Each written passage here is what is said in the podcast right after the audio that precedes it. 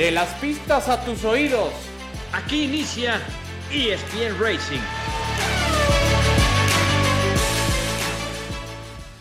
¿Qué tal? ¿Cómo están amigos de ESPN? Qué gusto saludarles. Arrancando una semana más. Semana previa, por cierto, a Gran Premio de Singapur. Hay que platicar de ello.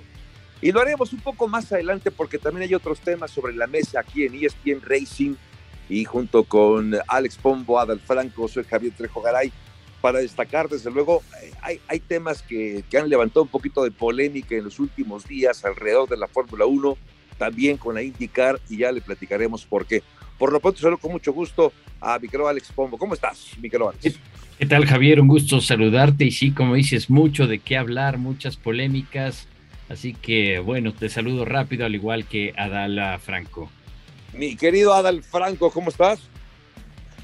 ¿Qué pasa, Javier? ¿Cómo estás? Siempre un gusto acompañarte a ti, a Alex, y gracias a todos los que nos hacen favor de, de escuchar a través de este podcast. A ver, eh, recapitulando, resulta con que la FIA, de manera tradicional, eh, Alex ha considerado que para poder obtener la superlicencia hay requisitos como muy específicos, muy especiales, pero entre otras cosas, la superlicencia, que es además una, una un- ahora sí que es un permiso para conducir, pero para conducir entre las categorías más importantes, obviamente la Fórmula 1. Pero para poder obtener esta superlicencia, Alex, necesitas haber pasado por el programa de desarrollo de la propia FIA, es decir, con categorías, eh, digamos que inferiores, pero que son avaladas por la propia FIA. Es decir, un campeonato que no esté, digamos, afiliado o que, o que sea parte de este paraguas de la propia FIA para fines prácticos no está considerado, lo cual no deja de ser un poco polémico. Sí, me parece que sí hay lugar para ello, pero eh, no sé si hasta injusto, Alex, que se, que se, que se utilice este tipo de, digamos que de parámetros para poder entregar una superlicencia. Pues mira, realmente eh, yo lo he estado viendo y, es relativo, porque como, como muchas cosas en el reglamento que tiene la FIA, para mí son relativas, y te pones a ver, supuestamente te va otorgando eh, dependiendo los campeonatos y cómo se va desarrollando. Por ejemplo, tienes eh, que se van sumando, obviamente cuando terminas primero, segundo, tercero en la Fórmula 2 te da 40 puntos, si ganas el campeonato de indicar te da los 40 puntos, que son los que se necesitan para poder eh, que te den la superlicencia. Lo cual también te voy a decir, es una cierta ridiculez porque tú tienes un piloto, claro que cumplió los requisitos, pero la verdad es que no tiene el talento. Lo, lo hago con mucho respeto, Nicolás Latifi, por ejemplo. Nicolás Buen punto. Latifi tiene los puntos, tuvo la superlicencia, pero de ahí a que tenga la capacidad de manejar un Fórmula 1 eh, es muy relativo. Yo creo que tiene que haber un cambio en toda esta forma, porque así como en otras situaciones de reglamentos que tiene la FIA, que quedan como lo que platicamos la semana pasada de la bandera amarilla, que termine el Gran Premio así en bandera Sí. amarilla, eh, lo que ya platicamos la semana pasada, creo que también tiene que haber cambios en, en esto de la superlicencia, porque ok, tú podrás tener eh, el- los, los puntos como lo hizo Latifi, pero también tienes que ver el nivel de manejo que pueda tener eh, en Fórmula 1. Inclusive hemos visto pilotos a lo largo de la historia que no tienen la capacidad para manejar Fórmula 1, pero sí en otras categorías donde pueden destacar.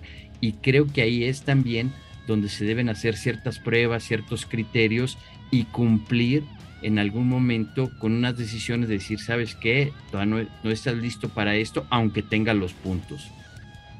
Y eso es una, es una buena eh, observación, Alex, porque por otra parte parecería en todo caso que es solo un trámite, ¿no? Un trámite. Si pasas por aquí ya tienes derecho a, aunque quizá no tengas la, la habilidad, la experiencia, el talento para poder competir a este nivel, pero si pasaste, si cumpliste con estos requisitos A más B, si presentas, mi querido Adal, la copia amarilla sellada, ¿no? Este, pásale a la ventanilla 2 y ahí te atiende para que te entreguen tu superlicencia. No sé si, sí creo que hay lugar para la polémica, lugar para el disgusto también de la IndyCar, ¿no? Porque, por ejemplo, Colton Herta, pues no es elegible para tener los puntos suficientes para la superlicencia, a pesar de que ha ganado varias carreras, mi querido Adal. Sí, así es, a pesar de que tiene, si no me equivoco, siete victorias ya en Indy, resulta que no tiene no tiene credencial para poder estar en Fórmula 1, esas cosas que son, que son un, tanto extrañas, ¿no? Es como cuando inscribes a tu hijo en el kinder y te dicen, ah, por cierto, para la primaria no hay pase directo, si no escribe la, la escuela a la que lo quieres llevar, ¿no? Pasa mucho así.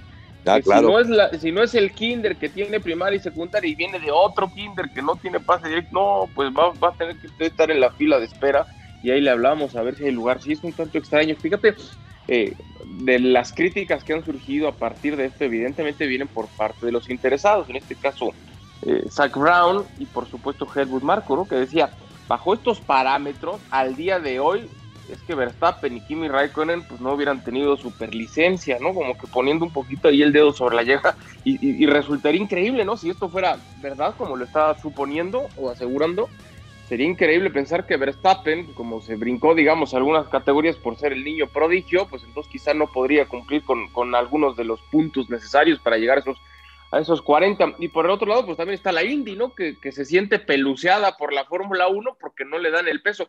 Yo la lectura que le doy es, la FIA lo ve como una competencia indirecta, si lo quieren ver así.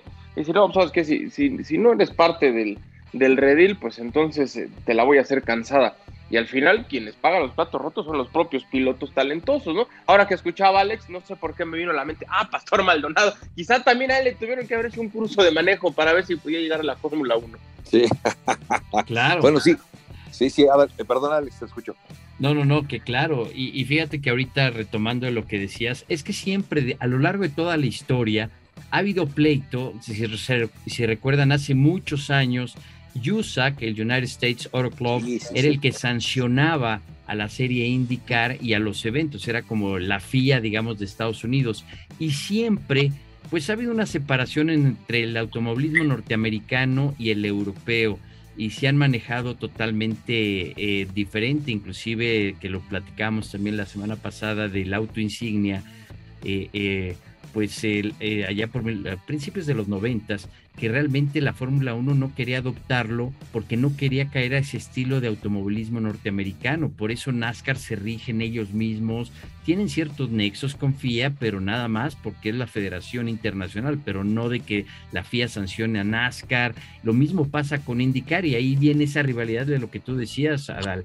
Realmente, eh, eh, pues no le dan y yo recuerdo mucho, lo vivimos, eh, a lo mejor tú, Adal, estabas muy chico, pero lo vivimos con la época de los noventas, que la, la IndyCar estaba peleando fuerte con la Fórmula 1, realmente nada más porque era del continente americano, que era México, Canadá y Estados Unidos, pero la atención del público, la atención de, de, los medios estaba centrado eh, en, en, IndyCar, por eso inclusive cuando Nigel Mansell, que fue campeón, brinca la IndyCar con el equipo de Newman Haas con Andretti y de ahí es como si imagínate ahorita Max Verstappen dicen, ¿saben qué? Ya me cansé, ya me aburrí, me voy a IndyCar. Eh, entonces siempre ha habido esa, esa rivalidad.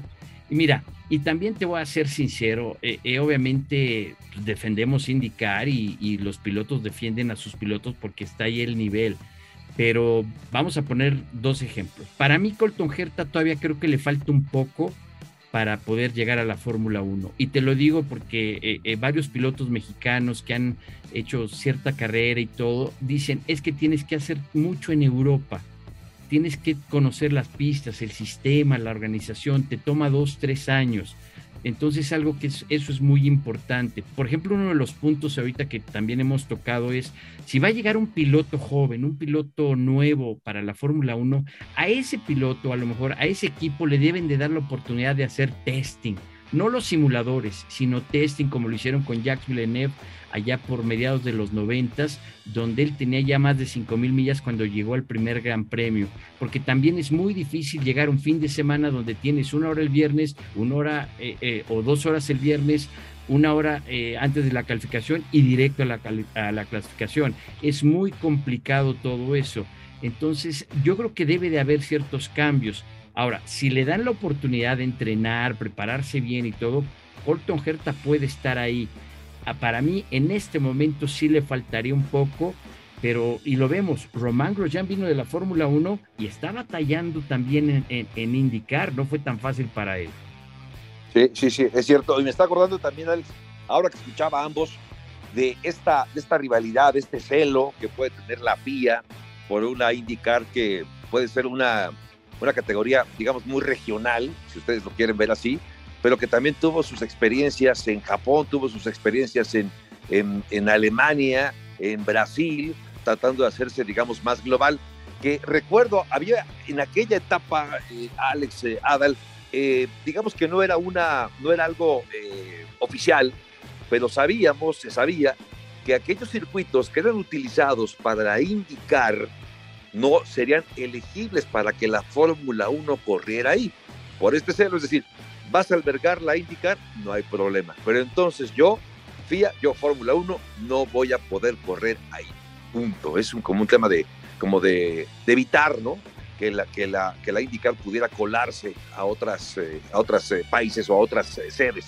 Y esto me parece que siempre ha sido así. Estoy absolutamente de acuerdo con ustedes, me parece una magnífica observación. Y, solamente para recapitular, bueno, pues justo por el hecho de que, de que Colton Herta no, tiene, no es elegible por la superlicencia eh, para la Fórmula 1, eh, pues eh, hay dos, equipos que digamos existido ya de, de, una eventual posible contratación.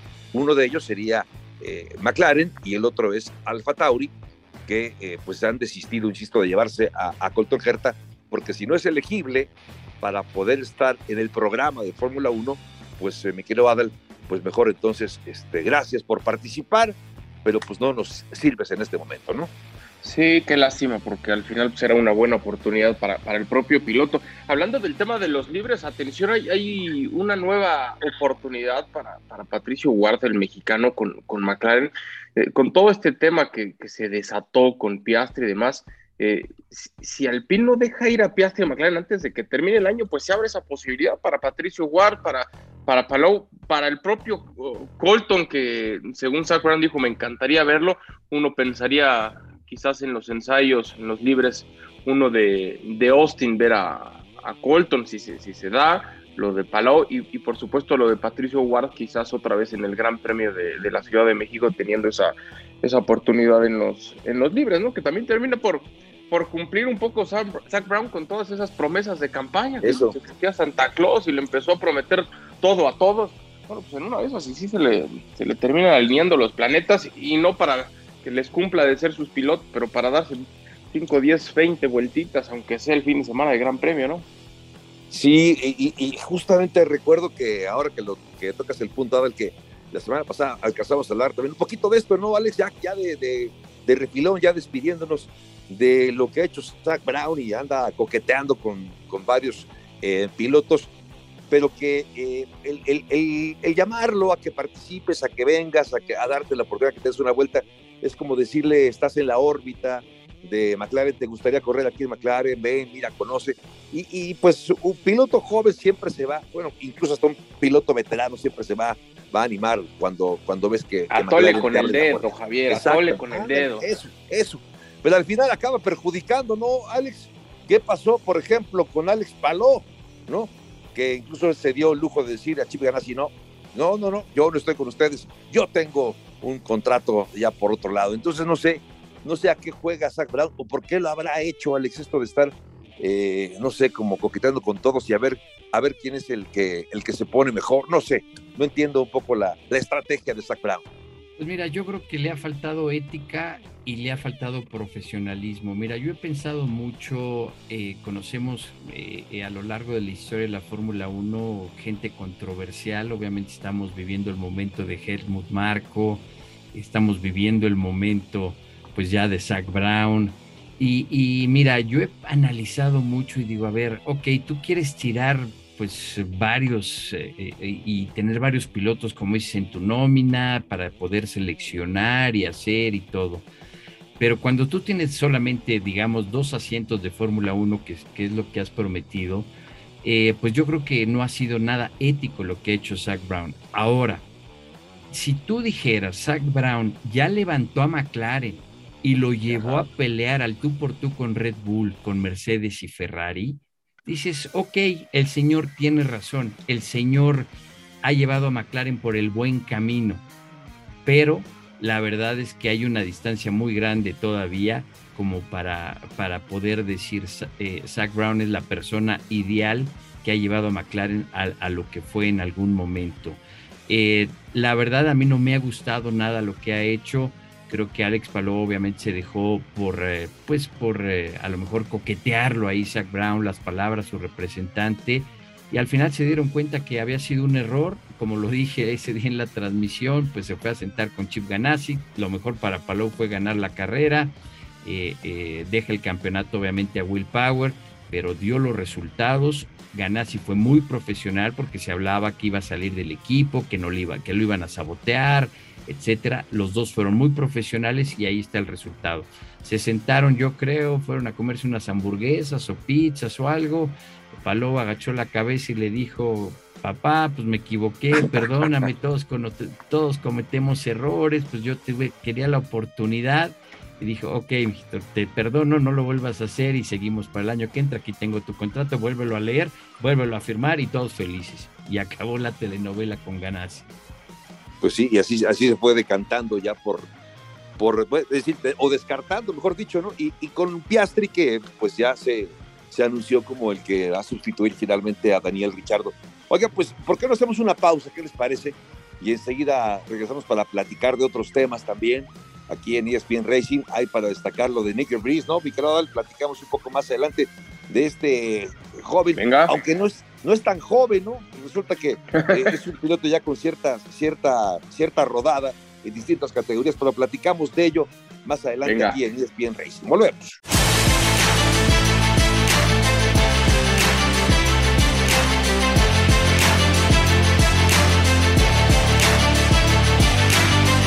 Pues estamos de vuelta con ustedes, amigos de ESPN Racing, eh, con este podcast que semana a semana estamos eh, compartiendo con ustedes porque nos gusta que, hacer crecer esta comunidad y que todos compartamos del deporte motor. No solamente Fórmula 1, porque hay varios temas, desde luego, eh, el deporte motor en general, que tiene un lugar aquí en ESPN Racing. Adal, nos quedamos con ese tema de Nicky Brice y el debut que tuvo en el Gran Premio de Monza. Estaba, resulta que estaba enfermo con un cuadro de apendicitis, Alex Albon tuvo que entrar al quite un eh, joven piloto, aunque no es de los jovencitos, que ya ha tenido experiencia en distintas categorías. Eh, digamos que es un, es un eh, joven que a pesar de su, de su edad tiene ya una, pues un recorrido, un bagaje muy interesante. Y de repente termina en noveno lugar de la, de la carrera en Monza, llama la atención. Y de repente, ¿qué pasa alrededor de, de Nick DeBris, mi querido Adel? Sí, a ver, de entrada dices bien, no es ningún jovencito, tiene 27 años y es alguien que, ha corrido desde los karts con, con, Verstappen y con los grandes pilotos de, ahorita, pero que por alguna extraña razón no se le han dado las cosas. Lo hemos visto sobre todo este año, ya desde el año anterior, pero sobre todo este año lo hemos visto mucho ahí en, el pit wall eh, con Toto Wolf en Mercedes. Eh, lo están tratando de impulsar pero yo creo, Javier, que más allá del, de estar arropado, que es importantísimo en la máxima categoría, el tipo demostró que tiene manos, que tiene talento, que tiene no las horas vuelo todavía necesarias, porque recién estaba debutando, pero cuando haces ese, ese ejercicio y terminas en el noveno puesto, es una locura, ¿no? Ahora alguien me podría decir, oye, pero espérate, que cuando debutó Kevin Magnussen finalizó segundo y no necesariamente es, es un fuera de serie. Bueno, es verdad, pero sí termina por provocar todavía dentro de este efecto dominó que está, que está surgiendo en la temporada, bueno, desde el receso de, verano, ¿no? Con, lo que pasó con Ricardo, los movimientos que está viendo con Alonso, que es el que aventó la primera ficha para que fueran cayendo todas, pues sigue teniendo posibilidades y serias posibilidades en todos estos pocos espacios que quedan para la próxima temporada. Después de lo que vimos, yo le veo serias posibilidades de que pueda, de que pueda quedarse. Hablábamos en el bloque anterior de lo de Colton Herta, que ya no va a ser opción entonces para Alfa Tauri. Pues aquí está, aquí está un serio candidato eh, para que pueda ocupar ese asiento, inclusive, y qué mala fortuna para Albon, pero inclusive el tipo, o sea, dejó retratado Albon, que creo que no ha tenido una mala temporada del todo con, con las prestaciones que está teniendo con su auto, ¿no? Pero, pero dejó en claro condiciones, talento tiene como para que puedan confiar en él. Insisto, todo esto va a seguir moviendo muchísimo dentro de los ya pocos asientos, pocos asientos disponibles que quedan, pero yo creo que ya levantó la mano para que más de un equipo se interese de manera seria en él, ¿no?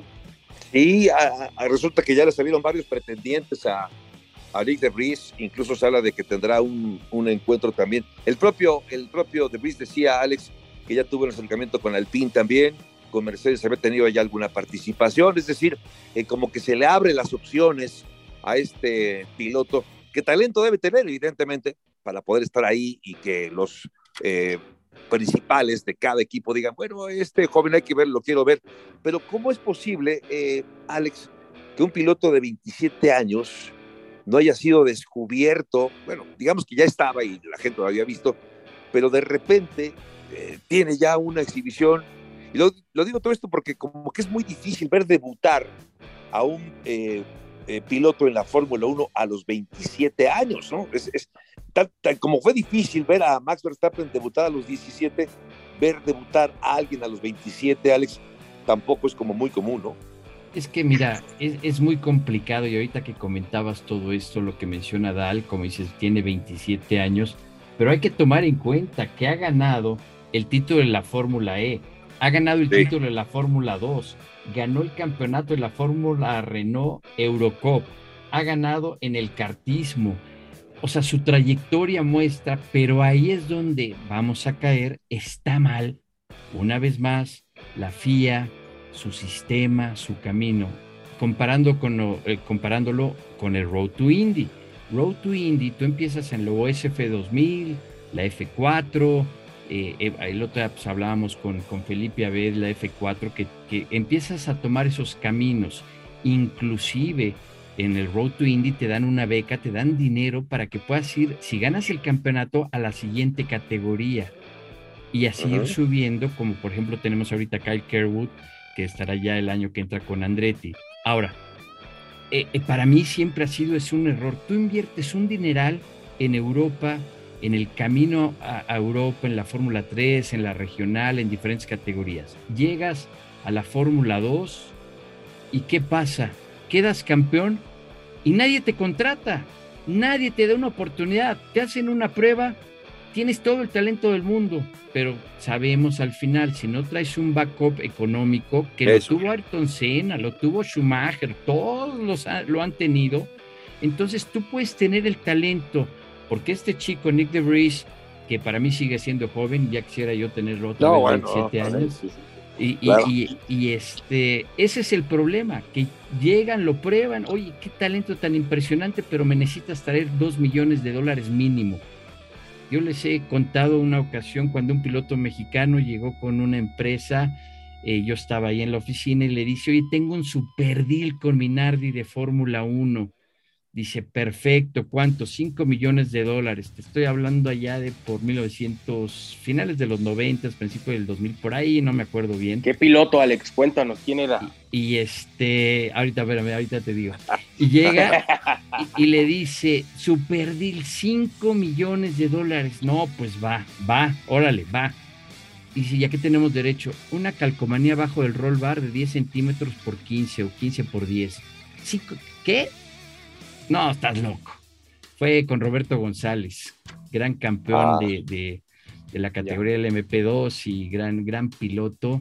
Que y además, recuerdo estuvo indicar. Así es. Entonces, este, para que hablemos de lo que significa los intereses y todo lo que hay. Para mí, ahí desde, también desde donde está mal, al campeón de la GP2, la FIA, los equipos, alguien lo debe de apoyar para que llegue a un equipo de Fórmula 1. Porque tú ponte a ver, cada 3, 4 años es cuando se vacía un asiento de Fórmula 1, regresando con la Tifi. Yo no lo voy a quitar porque para subirse al auto y manejarlo hay que tener algo, eso no, pero para estar al nivel es otra cosa.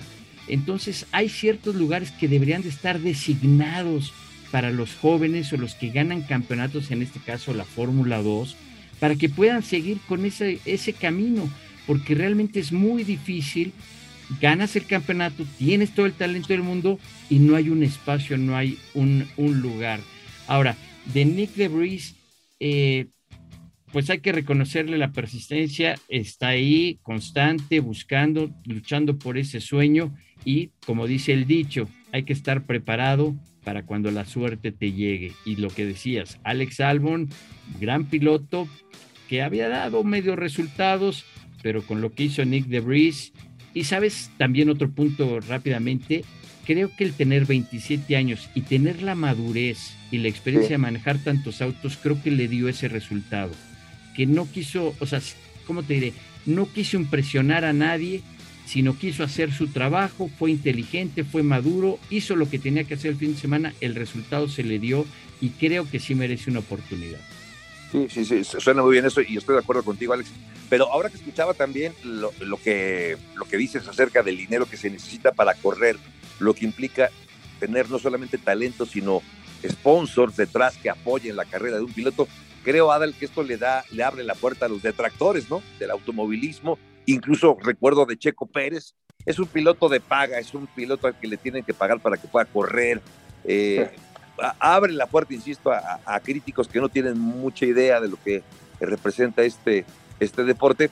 Y también hay pilotos que quizá no, no deberían estar en la Fórmula 1, pero que justo por el apoyo económico de, patrocinadores o de las familias acaban teniendo un lugar eh, pues en categorías importantes. Es, es ahí donde hay que buscar también el equilibrio, ¿no, Adal?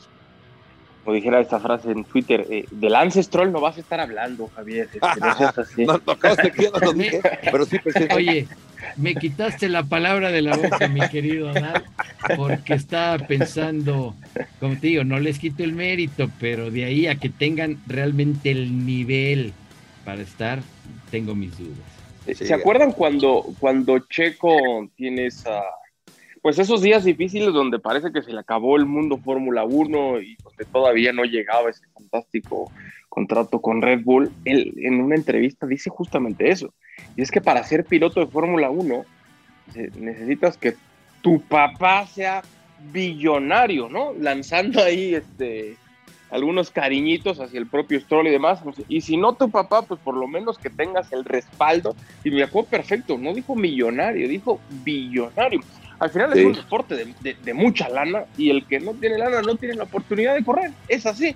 En ese sentido, desconozco si ha sido el caso de, Nick DeVries, me imagino que puede ser un poco por ahí, pero al final pues esa es la ecuación, ¿no? Necesitas mucho talento, pero sobre todo muchísimo dinero. Hay quienes llegan más de un lado o más del otro, ¿no? Los que tienen muchísimo talento y no tanto dinero, pero como lo dijo Alex, pues hasta el propio Senna llevaba un portafolio de muchísimos billetes, ¿no?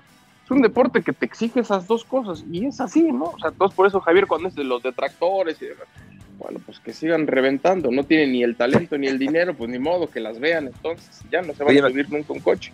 Me, acordaba de una, de una anécdota cuando corría eh, Héctor Alonso Rebaque, decía que Héctor Alonso Rebaque en la Fórmula 1 había hecho a su papá millonario.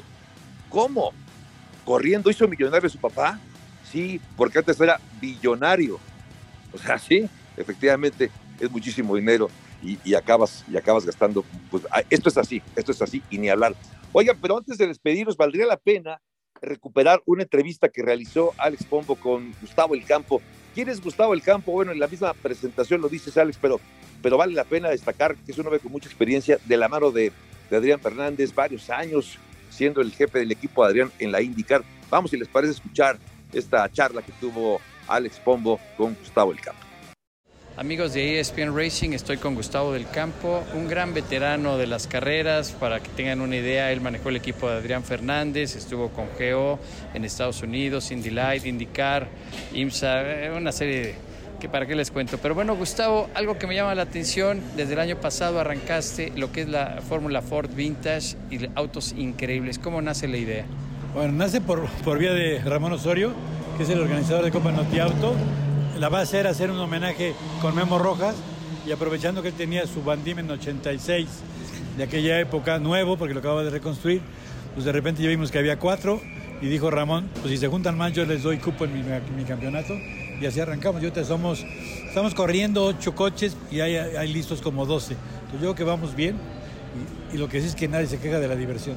No, imagínate ahorita Memo Rojas, Memo Echeverría, Gianfranco Cané, Enrique Contreras, Benito Guerra, Benito Guerra dándole clases a, Benito Junior, Beto Rojas, Gustavo Maldonado, en fin, yo creo que va a ser, y, aparte, por lo que hemos oído, quiere Mario Domínguez, quiere Jorge Getters, yo creo que sí vamos a juntar buena raza y va a ser muy, muy divertido.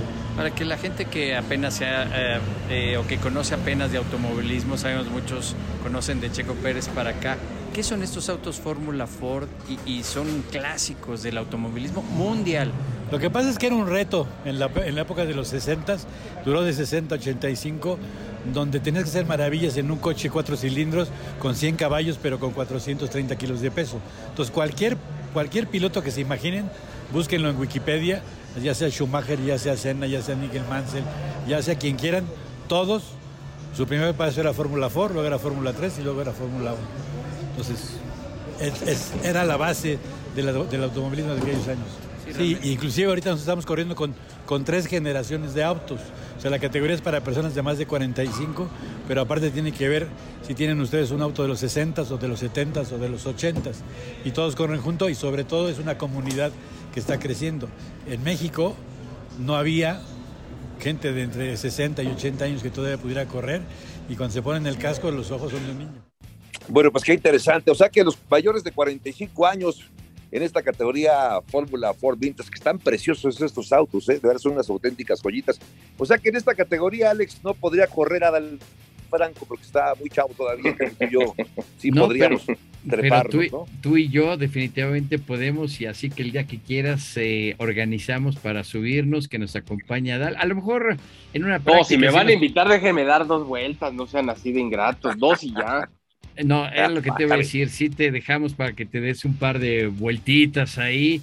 Fíjate que ahorita rápidamente hablaba de Memo Rojas, de Freddy Van Buren, de algunos pilotos eh, de Memo Echeverría. Echeverría eh, fíjate, obviamente Memo Rojas, papá de Memo Rojas Jr., pero pilotos que corrieron en Le Mans, pilotos que corrieron en Daytona, que dieron mucho de qué hablar cuando no había los medios de comunicación, cuando no había esos apoyos grandes, que era un esfuerzo personal, inclusive platicando con un amigo que todos lo conocen, eh, han escuchado de, eh, de él, eh, Chacho Medina, me decía, nosotros fuimos cuando tenían aquellos porches hermosos que corrían en los Sí. 70 aquí en el autódromo, decía, nosotros fuimos el primer equipo con radio, imagínate, el primer equipo con radio, algo que ya es tan común y tan normal, el tener un radio de comunicación, pues ellos fueron el primer equipo en traerlo en, lo- en los años 70. Así que bueno, a lo largo de, de pues diferentes capítulos estaremos también hablando de la historia de lo que ha sido el automovilismo en México y en Latinoamérica. Qué interesante recuperar ¿no? estos autos y eh, no solamente la nostalgia, sino además apreciar estos, estos bolios que son. Al final del día, Adal, pues eh, digamos que una base ¿no? de lo que representa el deporte motor actual y que viene de algún lado y viene justamente de estos románticos del automovilismo. Eh, no sé, Adal, algo antes de despedirnos de ESPN Racing. No, pues esa invitación de Alex, que, no se pierda, ¿no? Es a darnos dos, tres vueltitas. Sí. Eso, eso. Mira. No, fíjate, Perdón, Adal, por lo menos te- ya está armado con Javier, contigo y con nuestro productor, con mi tocayo Alex eso. Nava. Eso. Tengo por ahí un NASCAR, un NASCAR de los 70 con el que ganó eh, Mark sí, claro. Donahue y Bobby Allison. Y los voy a invitar para que nos subamos, demos vueltas y la pasemos bien. Órale, Órale. eso me encanta, ya está, firmado. Me parece bien. Pues ya terminó bien, ¿no, mi querido Adal? Ya, ya con esto terminó Muy bien. la- Ya, ya, ya puedes cerrar la persiana. Listo. Ah, Buenísimo. Mi querido Alex Pombo, nos vamos. Un abrazo. Gracias en nombre también de Alex Nave en la producción, Adal Franco, Alex Pombo, soy Javier Trejo Garay. Esto fue ESPN Racing, el podcast de ESPN.